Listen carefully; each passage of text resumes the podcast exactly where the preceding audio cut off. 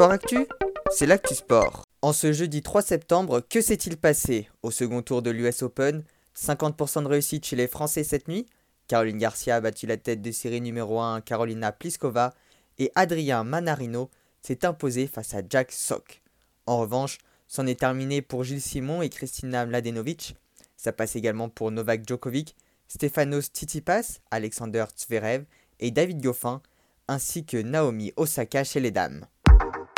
En NBA, qualification des Houston Rockets après le septième match du premier tour des playoffs de la conférence Ouest. Ils ont battu Oklahoma City 104 à 102 et affronteront les Los Angeles Lakers en demi-finale. Il y a également eu de l'athlétisme avec un concours de saut à la perche au centre-ville de Lausanne, remporté par Armand Duplantis devant Sam Kendricks avec une barre à 6,07 m, soit la meilleure performance mondiale de l'année. Renaud Lavillenie a quant à lui terminé quatrième avec une barre à 5,72 m. Enfin, la sixième étape du Tour de France reliant Tail au Mont Égual avec une arrivée au sommet, elle a été remportée par le champion du Kazakhstan, Alexei Lutsenko, qui faisait partie de l'échappée du jour, parti dès les premiers kilomètres. Les leaders se sont quant à eux observés, ce qui n'a pas provoqué de modification au niveau du classement général.